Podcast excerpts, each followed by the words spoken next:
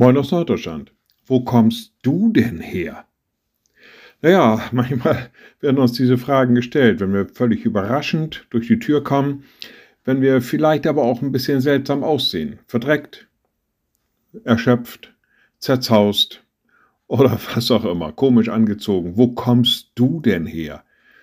Naja, und dann muss man sich schon mal bekennen. Dann muss man sagen, naja, ich bin da und da gewesen oder ich habe das und das gemacht oder ich hatte halt einfach eine schlimme Nacht. Wo kommst du denn her? Naja, manchmal wurde auch in der Bibel Menschen diese Frage gestellt, unter anderem Jesus Christus.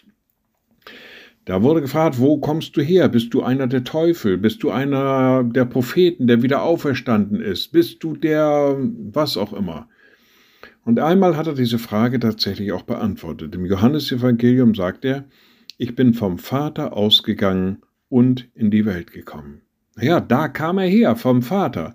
Er war ganz Gott und ganz Mensch. Und das sah man ihm einfach an. Das merkte man, wenn er redete, das merkte man, wenn er handelte, das merkte man daran, wie er mit Menschen umging. Auch denen insbesondere, die am Rande der Gesellschaft standen immer wieder diese Frage, wo kommt der denn her? Was ist das denn für einer? Naja, was können wir jetzt für uns daraus lernen? Für uns wäre es schön, wenn man vielleicht auch uns mal die Frage stellt, was bist du denn für einer? Wo kommst du denn her?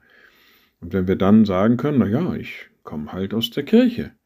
Ich bin ein Christ und verhalte mich entsprechend, ohne das plakativ oder demonstrativ zu tun sondern einfach nur diese Frage generieren, so möchte ich mal sagen, wo kommst du denn her? Ja, ich bin Christ.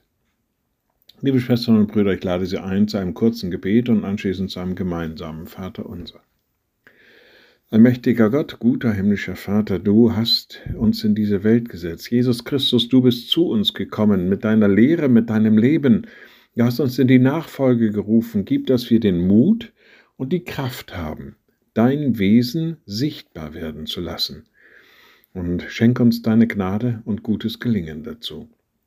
Und wir beten gemeinsam, unser Vater im Himmel, dein Name werde geheiligt, dein Reich komme, dein Wille geschehe wie im Himmel so auf Erden. Unser tägliches Brot gib uns heute und vergib uns unsere Schuld, wie auch wir vergeben unseren Schuldigern. Und führe uns nicht in Versuchung, sondern Erlöse uns von dem Bösen, denn dein ist das Reich und die Kraft und die Herrlichkeit in Ewigkeit. Amen. So seid gesegnet, bleibt behütet und bleibt gesund. Tschüss.